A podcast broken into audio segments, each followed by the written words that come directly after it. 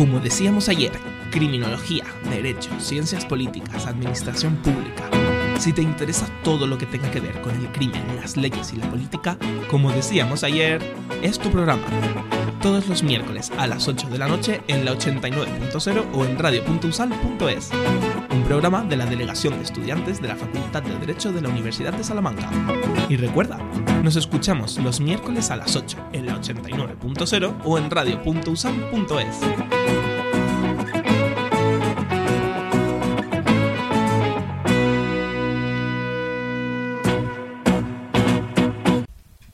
Bienvenidos a este programa, yo soy Ainhoa Martín y esto es, como decíamos ayer, eh, en este programa tenemos un tema un tanto eh, global que traspasa las fronteras nacionales, pero bueno, se queda dentro de la Unión Europea y es que vamos a tratar las elecciones al Parlamento Europeo. Para ello cuento con tres invitados, uno de ellos es un profesor y luego vamos a tener una agradable conversación con dos estudiantes de Global Studies. Eh, en primer lugar, va a empezar contándonos un poco a qué nos referimos con las elecciones al Parlamento Europeo y por qué, y por qué estábamos hablando de ello ahora. Eh, él es Daniel González Herrera, es profesor de Derecho Internacional Público en la Universidad de Salamanca. En 2014 finalizó un máster en estudios de la Unión Europea por la misma institución en la que fue acreedor del premio extraordinario.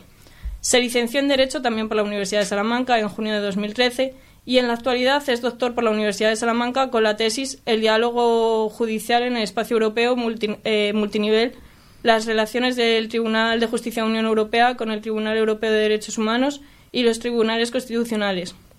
Eh, muchísimas gracias por venir. Sé que cuentas con muy poco tiempo y siempre es de agradecer que saquéis un, un trocito de vuestro tiempo para realizar estas actividades. Gracias. Gracias a ti, Ainhoa, eh, por, por la invitación y por esa presentación tan amable. Y bueno, eh, como he dicho, vamos a hablar de las elecciones al Parlamento Europeo, pero antes de ello, ya que eres profesor de Derecho Internacional Público, me gustaría que explicases un poco qué es el Parlamento Europeo. Pues el Parlamento Europeo es una institución muy importante dentro del sistema institucional de la Unión Europea, puesto que el Parlamento representa, es el único, la única institución que representa directamente a los ciudadanos. Esto es una particularidad además que tiene la Unión Europea es una de las pocas eh, organizaciones internacionales que cuenta con un órgano de representación ciudadana, porque la mayoría de las organizaciones quienes están representados son solamente los estados. La Unión Europea no es solo una organización de estados, es una organización de estados y ciudadanos.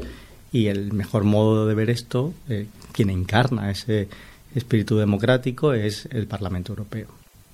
Y si me pudieras explicar un poco cuáles son las funciones del Parlamento Europeo pues el Parlamento Europeo eh, tiene varias, varias funciones eh, muy relevantes. La principal, evidentemente, por su propia denominación, ya podemos adivinarlo. El Parlamento Europeo es uno de los órganos colegisladores de la Unión, igual que ocurre con España, que tiene un Congreso y un Senado, tiene dos, dos cámaras eh, legislativas. También la Unión Europea tiene dos cámaras legislativas. Tiene el Parlamento Europeo, que representa a los ciudadanos, como, como te decía, y tiene también al, al Consejo que representa a los estados. Vendría a ser una suerte de Senado. Pero el Parlamento Europeo es la Cámara Baja y en ese sentido, pues mm, tiene las funciones que habitualmente tienen los, los parlamentos. Tiene la función, evidentemente, de legislar junto con el Consejo. Tiene la función presupuestaria, es decir, debe aprobar junto con el Consejo también el presupuesto anual de la Unión Europea y tiene otras funciones, por ejemplo, de control político, como tienen otros parlamentos, es decir, eh, interpela al Ejecutivo de la Unión Europea, a la Comisión y también pues, pues debe otorgarle la confianza para que la Comisión comience a funcionar, es decir, la Comisión que es salvando las instancias, el gobierno de la Unión Europea no puede funcionar si no recibe la confianza del Parlamento y además el Parlamento puede retirarle la confianza a través de una moción de censura como ocurre también con el Congreso español. Y en cuanto a la composición, ¿me podrías decir algo? Pues la composición del Parlamento Europeo es una composición amplia. El, tratado establece que tendrá eh, hasta 750 diputados más uno, pero a resultas de la salida del Reino Unido y en vista de las, de las próximas elecciones, que es por lo que estamos hablando de este tema, el Consejo Europeo, que es otra institución formada por jefes de Estado y de Gobierno, ha fijado que tras las próximas elecciones el Parlamento tendrá una composición de 720 diputados. Y ya, bueno, centrándonos un poco más en la elección al Parlamento Europeo, em, ¿Me podrías decir cómo se lleva a cabo la elección? Porque es un poco peculiar. Sí, es, es bastante peculiar porque eh, el modo, vamos a ver, el Parlamento Europeo no era elegido directamente por los ciudadanos desde el inicio de los tiempos, sino que originalmente pues eh, eran delegaciones de los parlamentos nacionales que iban hasta Estrasburgo a representar a sus estados. En el año 1979 se producen las primeras elecciones eh, directas al Parlamento Europeo, es decir, las primeras elecciones verdaderamente democráticas, en las que los ciudadanos son llamados a las urnas para, para votar eh, por el Parlamento. Y lo que pasa es que desde entonces el sistema que se regula eh, en un acta de elección de diputados al Parlamento Europeo, que es parte del derecho constitucional de la Unión, mm, no ha tenido enormes eh, mejoras ni grandes diferencias respecto del sistema original. Una de las cosas quizá curiosas es que las elecciones no tienen lugar en un solo día en toda la Unión, sino que tienen lugar durante un periodo de tiempo, entre el 6 de junio y el 9 de junio de 2024 distintos estados serán llamados a las urnas. Nuestro país, España, está llamado el, el 9 de junio, que es la mayoría de estados votarán ese día, pero hay otros que, por las razones que sean, eh, pues fijan entre esa horquilla del 6 y el 9 de junio, pues eh, están llamados a las urnas. Otra particularidad es que, por ejemplo, en las elecciones al Parlamento Europeo, España constituye una única circunscripción. Eh, mientras que en las elecciones mm, nacionales o en las elecciones autonómicas la, la circunscripción es la provincia. En el caso de las elecciones al Parlamento Europeo, España vota como una sola, lo que favorece una representación digamos más exacta eh, de la traducción entre votos y diputados mientras que como sabemos en las elecciones nacionales pues hay partidos que quedan sobre representados y partidos que quedan infrarrepresentados en las elecciones al Parlamento Europeo esto es más difícil porque todos votamos dentro de una sola circunscripción. Y quizá otra cosa curiosa es que no se vota a la misma edad en todos los Estados miembros.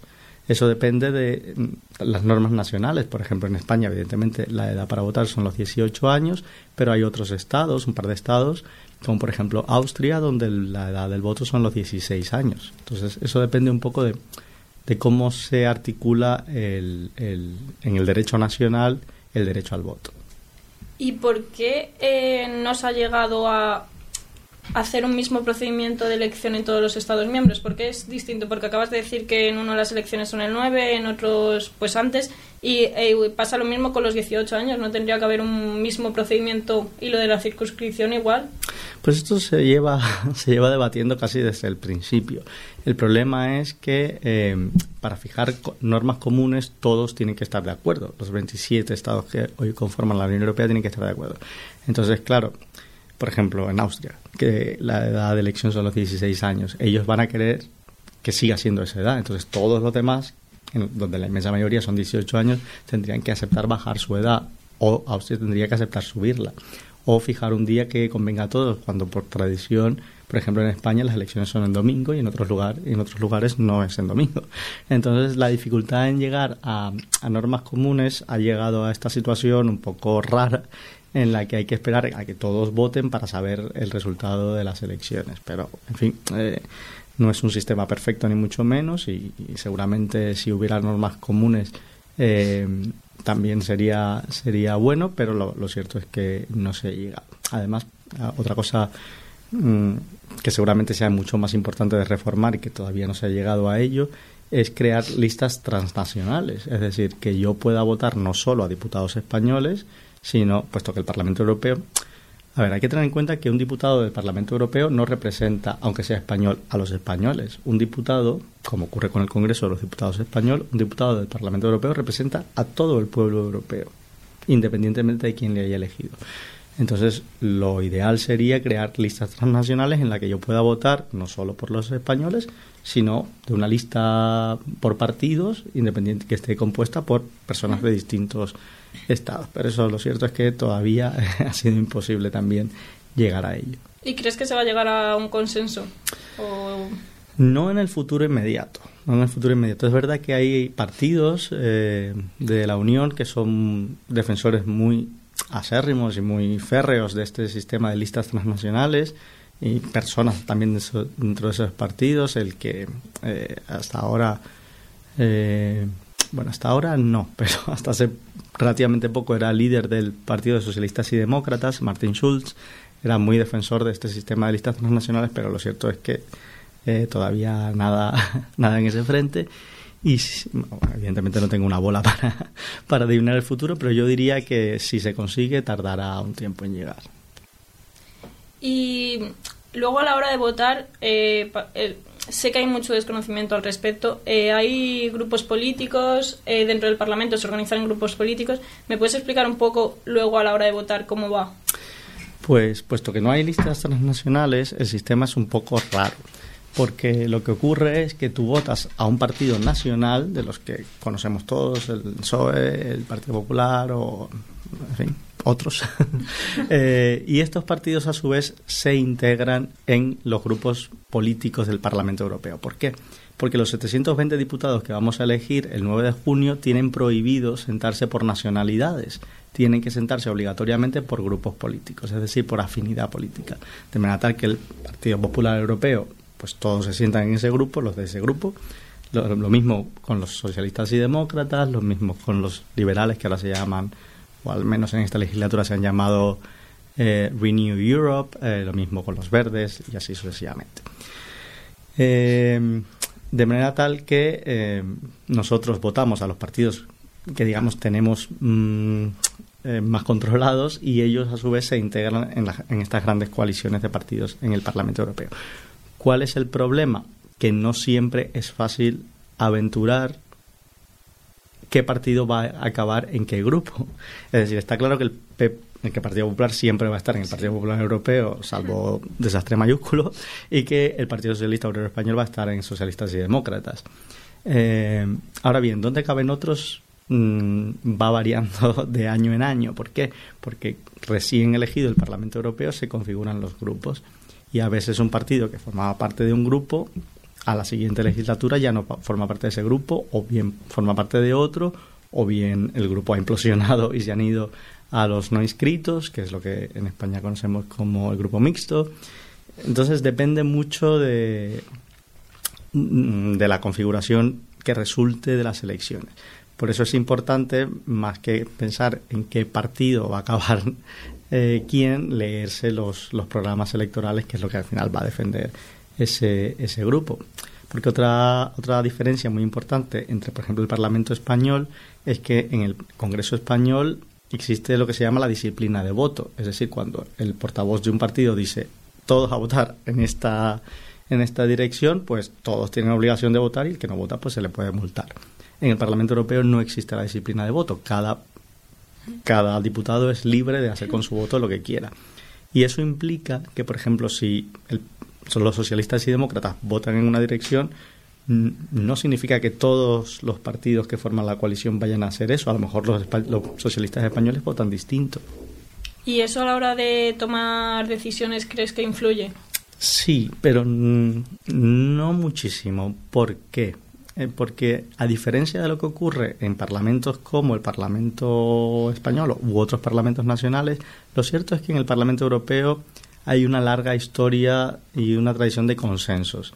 Entonces, a diferencia de lo que ocurre aquí, donde están peleados como perros y gatos, socialistas y, populares, eh, lo cierto es que desde los años 80, eh, los socialistas y los populares en el Parlamento Europeo suelen llegar a acuerdos y suelen votar en el mismo sentido. Por ejemplo, cuando se elige al Ejecutivo, cuando se elige a la Comisión Europea, que como digo es como el gobierno de la Unión, lo habitual es que reciba el voto favorable tanto del Partido Socialista como del Partido Popular.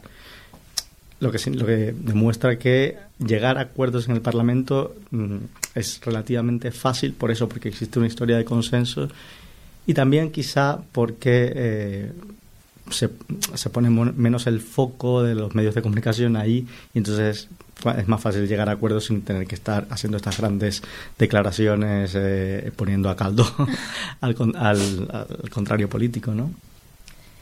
Y las, eh, las elecciones, al fin y al cabo, el Parlamento Europeo es una institución muy importante que toma grandes decisiones y los ciudadanos apenas las conocen y las votan. O sea, nadie va a votar las elecciones, apenas nadie, vamos. Eso, eh, eso era más cierto antes de lo que es hoy en día. Si uno mira el histórico de votaciones al Parlamento Europeo, la participación siempre ha sido baja y alarmantemente decreciente. Es decir, con cada nueva legislatura el porcentaje de ciudadanos que acudía a las urnas, no el número total, porque evidentemente la población ha crecido, pero el porcentaje de ciudadanos ha ido bajando eh, imparablemente. Pero lo cierto es que las últimas elecciones registraron un repunte. Por primera vez en la historia del proceso de integración creció el porcentaje de gente que, que iba a votar. Yo creo que eso es también hay, hay factores exógenos, ¿no? En el caso de España, por ejemplo, es que se convocaron el mismo día las elecciones al Parlamento Europeo y las autonómicas y municipales, si no recuerdo mal. Entonces, claro, la gente no va ahí a votar y ya solo le vota a su alcalde, ya aprovecha y vota a la comunidad autónoma y el Parlamento Europeo. Este no va a ser el caso eh, este 9 de junio. Eh, pero vamos, que este porcentaje de crecimiento de votos se registró en toda la Unión, no solo, no solo en España. Entonces, ah, digamos que yo soy un optimista empedernido y tengo, tengo esperanza de que la gente vaya a votar. También porque, lo digo siempre, pero es siempre cierto, puesto que el Parlamento Europeo va ganando poder cada año que pasa prácticamente, cada parlamento es más importante que el parlamento anterior en el sentido del poder de voto que, del poder que, maneja. Y esto también es cierto para el, para el Parlamento que vaya a salir para los próximos cinco años cuando los, votemos en, junio.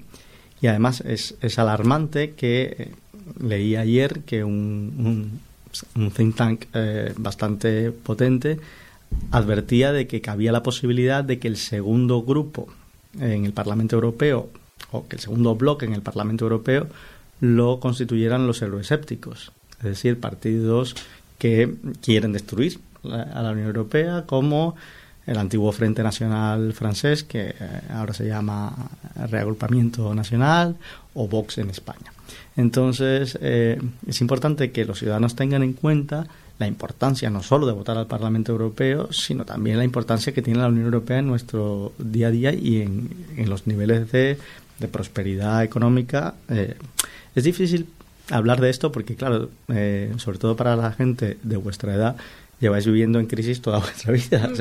salimos de una crisis para, entrar, en otra. Pero a pesar de eso, y siendo eso cierto, hay que tener en cuenta que la Unión Europea es la segunda economía del mundo, solo por detrás de los Estados Unidos, y que ha habido varios momentos en que ha sido la primera y que Estados Unidos ha estado por detrás. Y eso se traduce en muchas cosas, pero se traduce también en el nivel de bienestar, en el nivel de estado social que tenemos, eh, por ejemplo, en España y no hay que perder de vista que, la Unión Europea es lo mejor que le ha pasado a este continente probablemente en su historia. Y destruir ese, ese entramado muy perfectible, muy mejorable, sin duda alguna, eh, pues tendrá, tendrá un impacto muy, muy duro, eh, como se ha visto con la salida del Reino Unido. Eh, pero en fin, tenemos una memoria muy corta. el día que salió el Reino Unido, el, la Oficina Estadística de la Unión Europea realizó una encuesta a nivel de la Unión y vio que el sentimiento europeísta en todos los demás estados había crecido como, como la espuma, porque claro, todo el mundo vio las orejas del lobo. Pero de pronto se nos olvida y, entonces pues, decimos, no, pues es que yo estoy cabreado con mi gobierno y entonces voto a este señor que es el contrario o a este señor que quiere destruirlo todo y prenderle fuego a todo. Y, y claro, mm, esto tiene, tiene su peligro. ¿Y crees que eso se debe a una falta de información? Porque claro, nosotros eh, sabemos las leyes que, hace el gobierno español y muchas veces tampoco sabemos que a lo mejor una ley se debe a que está transponiendo una directiva de la Unión Europea y yo creo que eso puede llegar a ser un problema porque hay leyes que son consecuencia de la Unión Europea y gracias a ellos tenemos un mejor nivel de vida.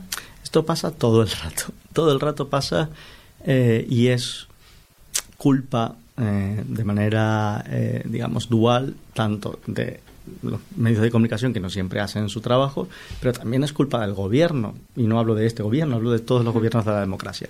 Cuando se va a aprobar una norma positiva, una norma que es buena para los ciudadanos, que viene de Bruselas, entonces sale el gobierno y dice, hemos aprobado esta ley.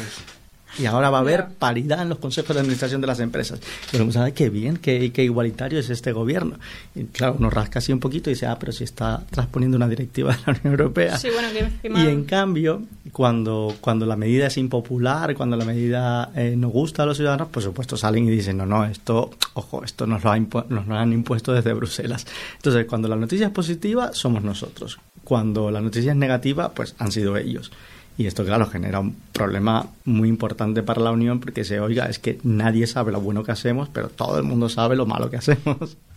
Sí, encima al gobierno español le, le cuesta un poco transponer las directivas. Somos, yo creo que el último país, el país que más tarda en transponerlas. No somos el que más tarda. Por ahí no somos el que más tarda porque siempre Italia la tenemos ahí a la cola. Bueno, pero, eh, pero sí que es verdad que no siempre transponemos a tiempo, no siempre eh, hacemos los deberes en, en tiempo y forma. Eh, eso también, digamos, eh, la, la, Comisión, que como este gobierno de la Unión Europea, tiene, la, tiene la, la, labor de velar porque los Estados vayan cumpliendo con el derecho y si no lo hacen puede imponerle multas, puede incluso llevarlos al tribunal. Y es verdad que la Comisión no suele hacerlo en, caso de falta de transposición o transposición tardía, porque la Comisión dice, bueno, vamos a darle un tiempito, no vamos aquí a agitar las aguas y esto tiene el efecto negativo de que a veces pues se nos pasa el plazo, ah, vaya. Y entonces eh, hay que estar corriendo para transponer directivas ante la amenaza de que la Comisión nos vaya, nos vaya a sancionar. Y mm, ya para ir finalizando, eh, ¿cómo cree, eh, crees que van a afectar los resultados a las nuevas políticas que va que va a elaborar la Unión Europea los resultados de las elecciones? Sin duda alguna, sin duda alguna. La composición del Parlamento eh, marca claramente eh, la agenda, los posicionamientos políticos. Eh, insisto, yo quiero pensar que el voto de los ciudadanos va a ser un voto sensato y que pues se elegirá a partidos euro, eurófilos o proeuropeos eh, como los grandes partidos en todos, todos los Estados miembros, como el Partido Popular, el Partido Socialista eh, o los liberales allí donde quedan eh, liberales. Y que las, las opciones euroescépticas seguirán siendo, como son ahora, una, una opinión minoritaria dentro del Parlamento eh, pero en fin, esto depende de nosotros, está en nuestra mano y está en la mano de, los ciudadanos y de, su voto del 9 de junio, en el caso de España, decidir su futuro prácticamente. Porque hay que tener en cuenta que cuando una persona no va a votar, no es como, ah, bueno, pues como yo no he ido a votar, ese escaño se va a quedar vacío el escaño se llena con el que ha ido a votar. Entonces, eh, sean muchos o pocos los que acudan a las urnas, son ellos los que deciden por todos. Entonces, si, si tú no quieres que nadie decida por ti, ejerce tu derecho al voto. O sea, que tú animas a la gente a ir a votar y vamos, sobre todo yo creo que los jóvenes, mm, a mí me da la sensación que vamos a votar más. Eso espero, eso espero. Porque ya, ya hemos, nosotros hemos nacido con la Unión Europea, o sea que realmente, y yo creo que sí que es, por lo menos los que conozco, sí que somos conscientes de la, del papel que juega la Unión Europea dentro de nuestras vidas. Pues eso espero porque nos va el futuro eh, a todos en ello, pero sobre todo a vosotros, que vais a tener que estar más tiempo lidiando con ello. Pues nada, muchísimas gracias por venir. Eh, yo creo que ha sido muy interesante y, y nada, muchas gracias. Gracias a vosotros.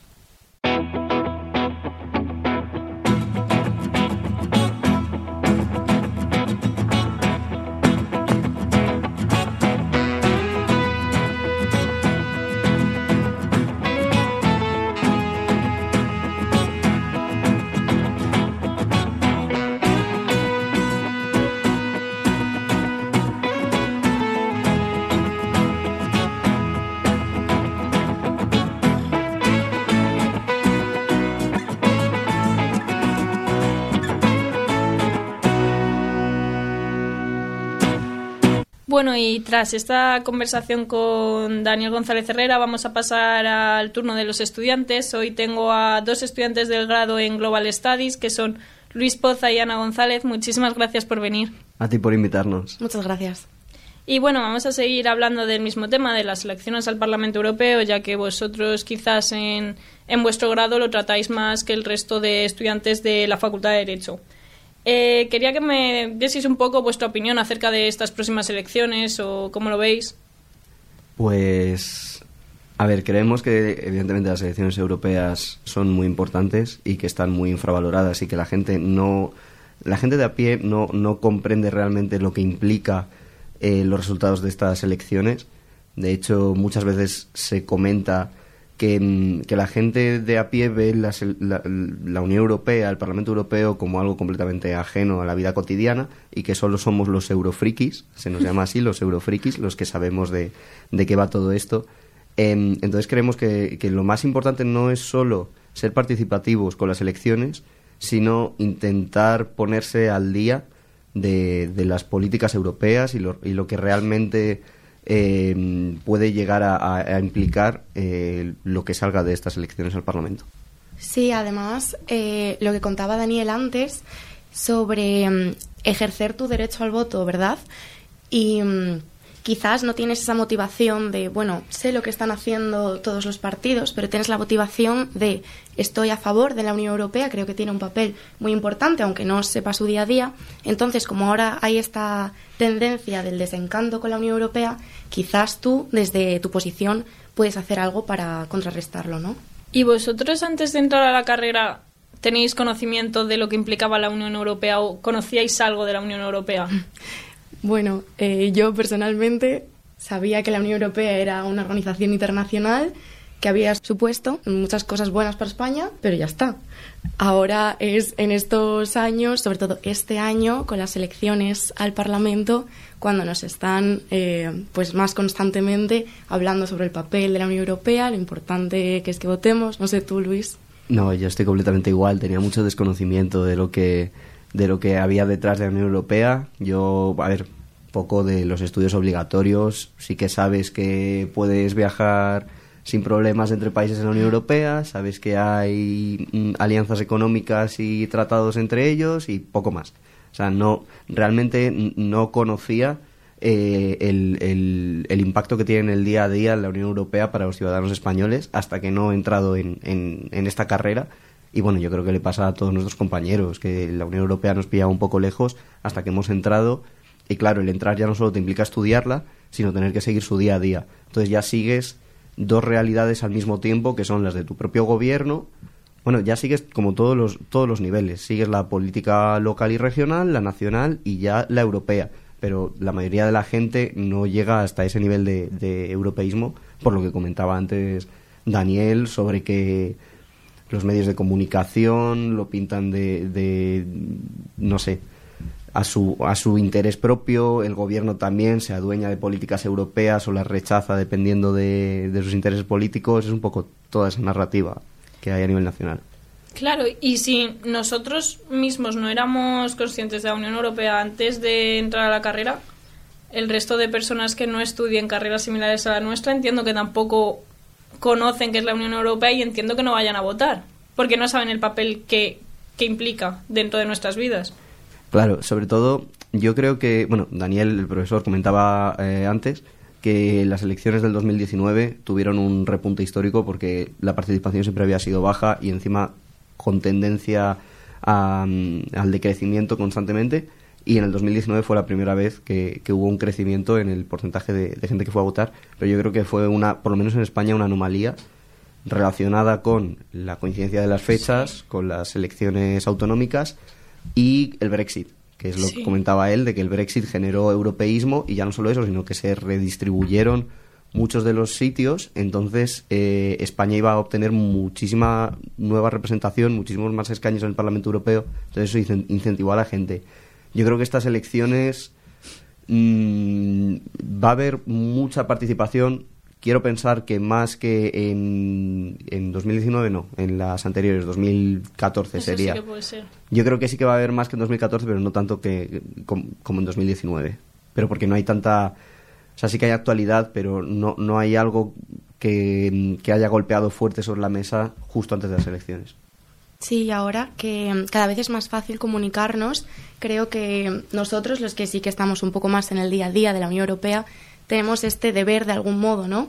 De, concienciar pues a la gente que tenemos a nuestro alrededor que, no está tan puesta en el tema, de hablar sobre la importancia y por esto eh, me parece muy bien esta mesa que estamos haciendo aquí hoy eh, concienciando un poco más sobre, sobre este tema, dando nuestra opinión, para que quizás los estudiantes que, que no están en grados, como puede ser Derecho, Ciencias Políticas, Global Studies, que les quede un poco más lejos, o esa sea su percepción, eh, puedan también enterarse de este otro modo.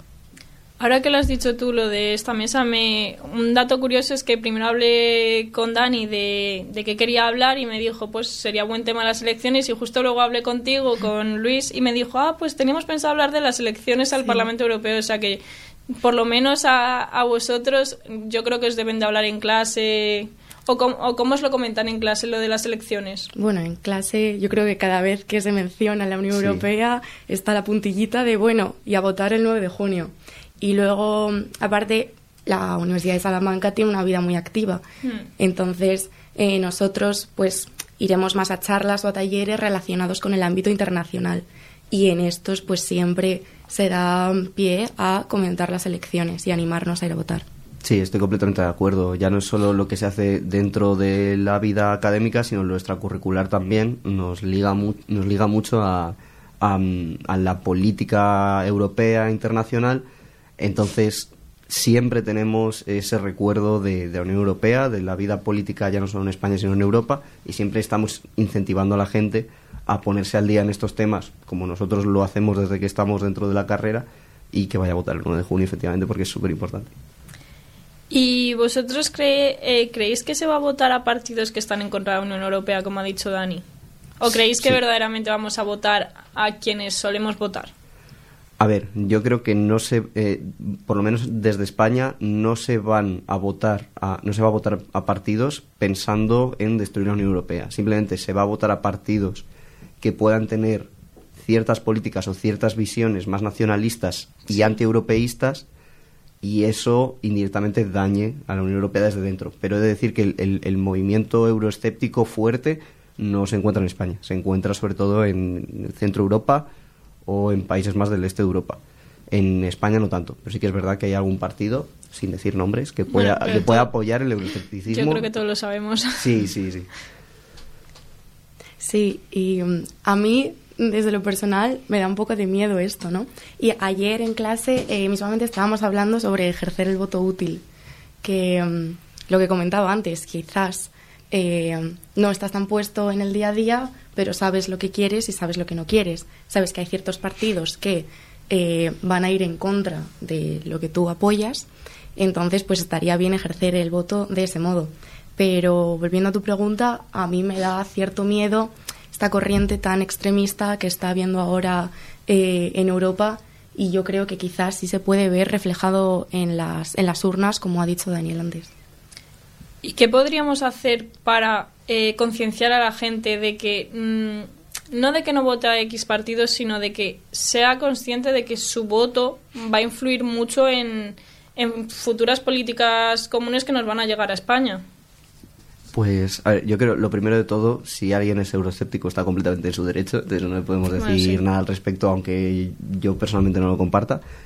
Pero, eh, a ver cómo explico. Em, me he bloqueado, Ana, continúa tu perdona. bueno, la Unión Europea em, eh, influye en nuestro día a día, aunque nosotros no nos demos cuenta. Eh, yo creo que quizás el ejemplo más notable que podemos darle a los estudiantes es el programa Erasmus. No solamente eh, el programa de movilidad de me voy un curso, un cuatri fuera, sino el programa Erasmus Plus. Esto es eh, la política educativa de la Unión Europea. Los fondos que reciba este programa dependen de la Unión Europea. ¿Qué quiero decir? Ahora mismo quizás estamos viviendo un poco un desencanto por todo el tema de la política agraria y de la política ecológica, pero eh, lo que decía Daniel, quizás a veces nos damos cuenta de solamente las cosas que pueden complicarnos un poquito más nuestro día a día y no aquellas que eh, están incrementando nuestra calidad de vida tremendamente.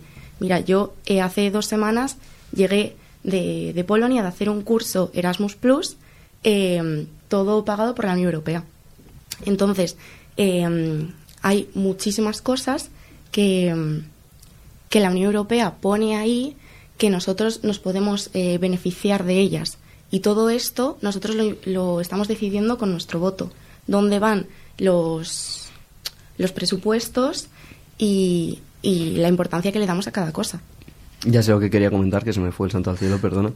Eh, y es que en Europa, como comentó Dani antes, España es como una provincia a la hora de votar, una circunscripción. Entonces, eh, partidos que en elecciones nacionales pueden salir infrarrepresentados, eh, en las elecciones europeas pueden tener un peso que, que aquí está completamente menospreciado o infravalorado. Entonces hay que tener eso en cuenta a la hora de votar. De hecho, bueno, no, no me gusta poner poner nombres, pero por ejemplo partidos como Ciudadanos, que en el ámbito nacional estaban completamente desaparecidos, en el ámbito europeo seguían teniendo peso. O, mm, no sé, en España, matemáticamente hablando, los partidos que están sobre representados son regionalistas e independentistas. Estos en Europa no les va a pasar eso porque no compiten dentro de su región donde tienen tanto apoyo. Compiten a nivel nacional con partidos de índole nacional.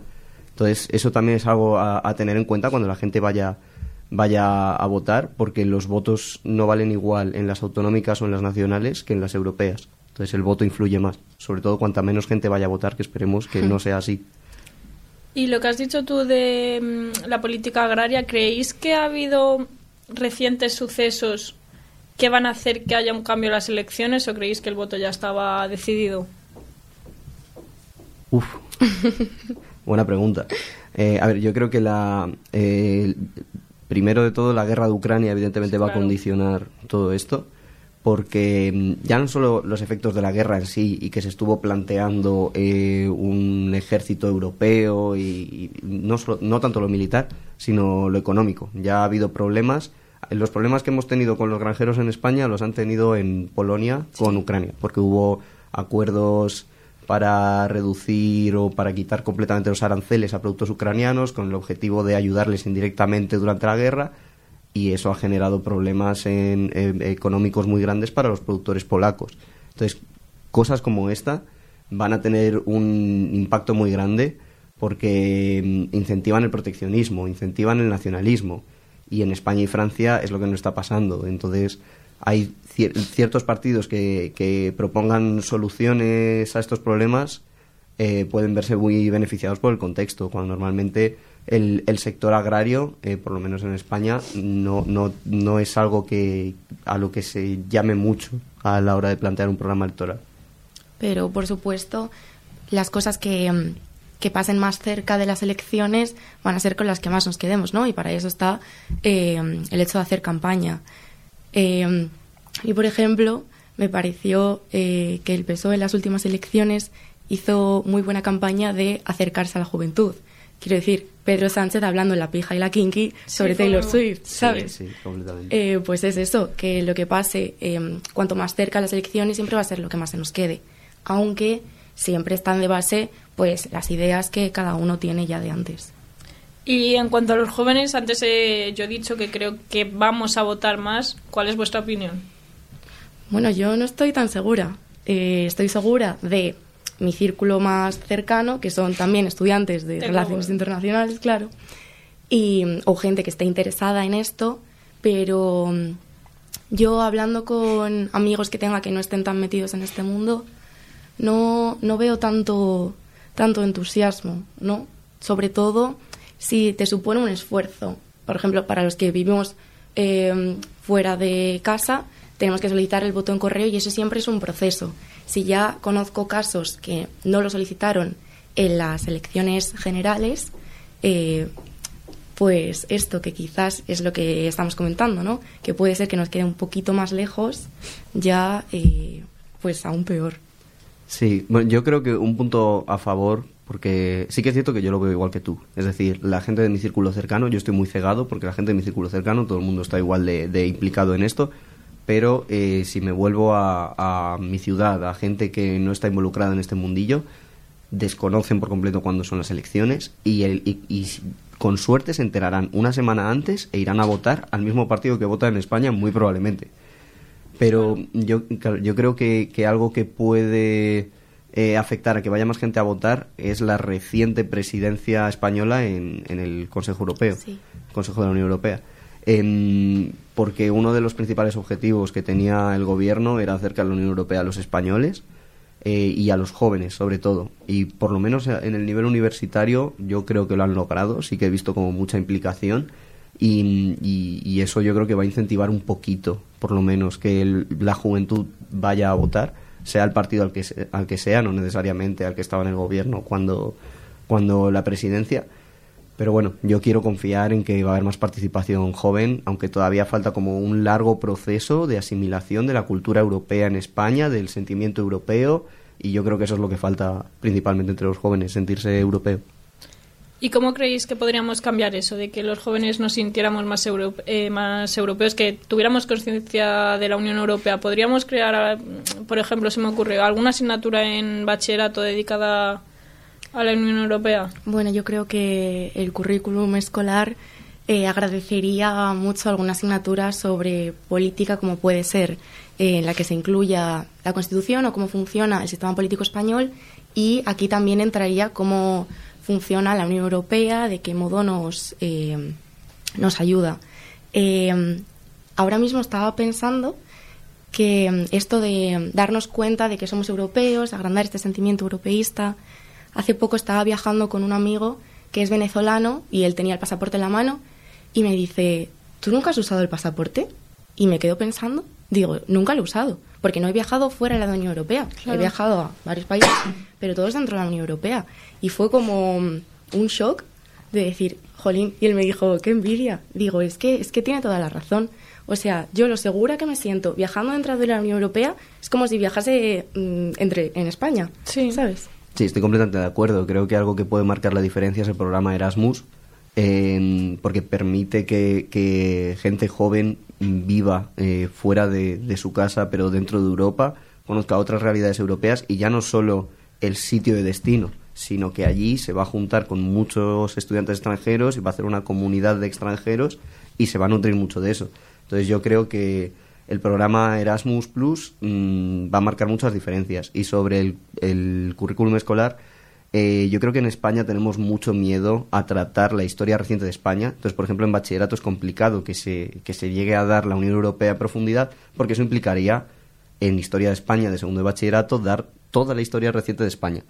Y eso es un tema complicado, muy politizado, entonces lo veo complicado pero a niveles más mm, de, educación obligatoria, de secundaria, de primaria, en asignaturas de ciencias sociales, de historia del mundo contemporáneo, cosas básicas de la Unión Europea, como, no sé, en por qué existe la Declaración de Schuman, lo que ha implicado, y, y, cómo funciona así a grandes rasgos la Unión Europea a día de hoy y lo que implica en nuestra vida diaria, yo creo que son esenciales que se deberían dar en historia, al igual que vemos, no sé, la guerra de Corea. Y claro, eso ya mm, eh, está más destinado a los jóvenes, pero a los adultos, ¿cómo creéis que les podríamos llamar la atención para que vayan a votar estas próximas elecciones? Yo creo que el papel de la juventud en eso es muy importante. Eh, mi abuela, por poner un ejemplo, cada vez que le entra un poco de miedo eh, sobre conflictos internacionales, sobre los titulares de los telediarios, me llama Ana, hija, pero nosotros, digo, nosotros tenemos la Unión Europea, abuela, tranquila. Y se queda mucho más tranquila, de verdad. Em, pero eh, a rasgos más quizás a la edad de nuestros padres, eh, yo cuando les cuento a mis padres estos eh, proyectos de Erasmus Plus, se quedan encantados. Y mis padres, a su vez, se lo cuentan a sus amigos. Entonces, em, el boca a boca hace muchísimo. Yo también soy muy partidaria de em, las redes sociales. Me parece que tiene un impacto tremendo, que una cosa que suba yo la puede ver eh, alguien que he conocido en un proyecto de estos en Pakistán, ¿sabes? Hmm. Así que eh, hablar, eh, darlo a conocer, si te parece algo importante, habla sobre ello y al final mm, vas a llegar a más gente así. Hmm, yo creo que a nivel europeo pasa lo contrario, esto es mi opinión personal, pasa lo contrario que a nivel nacional, que a nivel nacional la gente mayor tiene mucho peso como colectivo político al que, al que llamar durante las elecciones y muchas veces eh, se hacen eh, políticas muy cortoplacistas para, para recibir su voto hmm. cuando los, los españoles jóvenes somos los que podemos sufrir las consecuencias a largo plazo.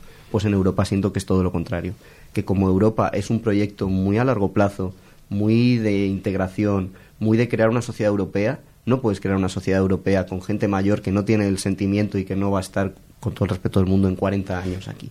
Entonces se apela muchísimo a los jóvenes, em, dejando muy vulnerables a los mayores. Entonces creo que es un poco la responsabilidad de los jóvenes inculcarle hasta cierto punto estos valores a generaciones mayores, ya no solo a nuestros padres, sino a nuestros abuelos que también tienen el derecho a voto, y intentar que entiendan por qué es importante, qué implica, un poco cómo funciona y que lo ejerzan. Sin más, tampoco se le puede pedir peras al olmo. Ellos no han nacido viviendo en la Unión Europea, no, no tienen como la visión de la Unión Europea y del europeísmo que nosotros tenemos, pero sí que se les puede hacer entender un poco la relevancia de que ellos vayan a las urnas.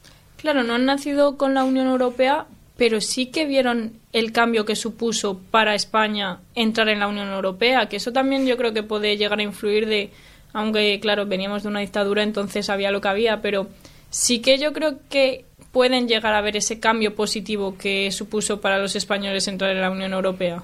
Bueno, el cambio positivo o el negativo, que la crisis del euro fue complicada, que luego se hablaba muy mal de los bancos, del Banco Central Europeo y de los bancos alemanes durante la crisis del 2008 en, en España. Es lo que comentaba antes eh, Daniel, que mm, al final en España se fomenta una narrativa sobre Europa que interese a los partidos nacionales.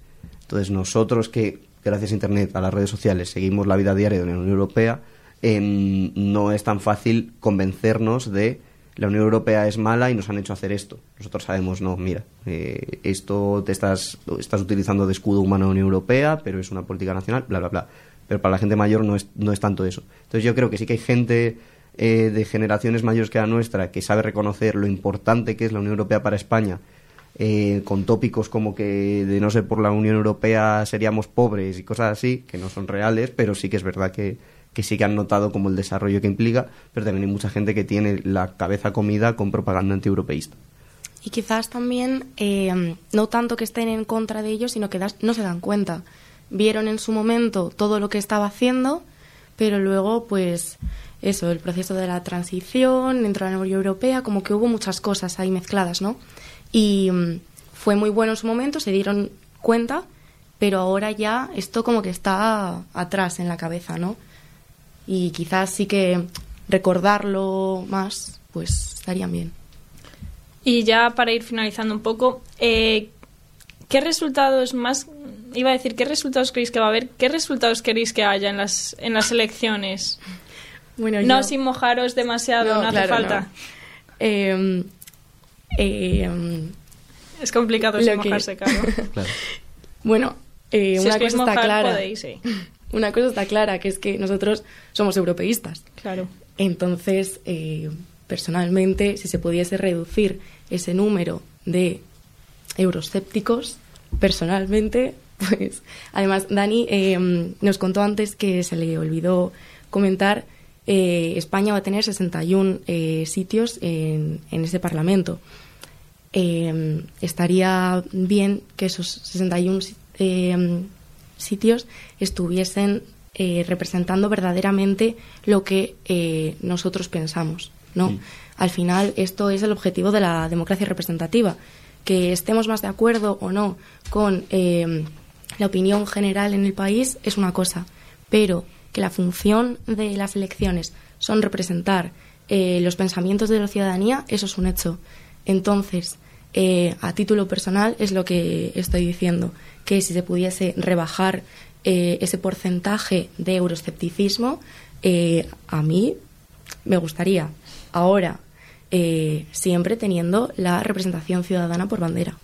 Claro, yo estoy completamente de acuerdo. Si lo que la gente quiere es euroscepticismo, pues no se le puede hacer nada. Si lo que la gente quiere es destruir la Unión Europea, no hay nada que se le pueda hacer. Pero yo realmente creo que, mm, que la gente en general tiene una opinión más positiva que negativa de la Unión Europea y lo que deseo es que en la representación de los partidos euroescépticos mm, descienda. Sobre todo los que son activos en el euroescepticismo, que realmente lo promueven, porque hay partidos que simplemente por ideología son euroescépticos entre comillas y se alían con más partidos euroescépticos, eh, pero que luego no lo ponen en práctica y, y aunque no acaban de asimilar las políticas europeas, las, las aceptan y siguen con su vida. Pero los que son realmente eh, activos y están dentro de la Unión Europea para acabar con ella desde dentro, sí que son los que me preocupan más. Por el resto, yo solo deseo que la Unión Europea siga con su tendencia de, de primero ir hacia el consenso, no tener una,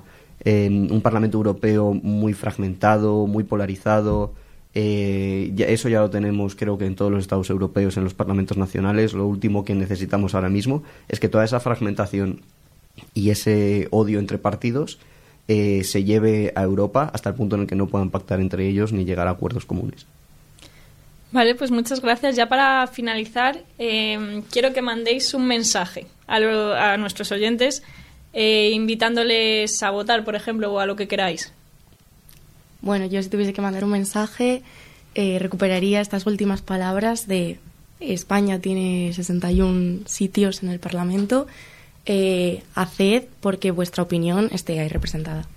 Sí, yo aparte de animar a la gente a votar, quiero animarles a informarse, eh, que ahora es mucho más fácil que antes. Antes igual tenías que ir a, recoger el, folleto con el programa electoral de cada partido, ahora no, hay grandes divulgadores en Internet, es tan fácil como una búsqueda de 5 minutos y en 15 minutos ya tienes lo básico como para poder ir a votar el 9 de junio.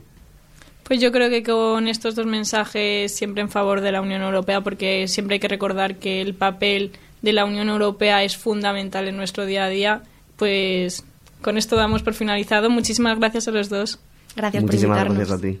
a ti. Como decíamos ayer, criminología, derecho, ciencias políticas, administración pública si te interesa todo lo que tenga que ver con el crimen, las leyes y la política, como decíamos ayer, es tu programa.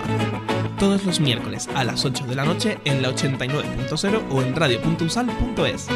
Un programa de la Delegación de Estudiantes de la Facultad de Derecho de la Universidad de Salamanca. Y recuerda, nos escuchamos los miércoles a las 8 en la 89.0 o en radio.usal.es.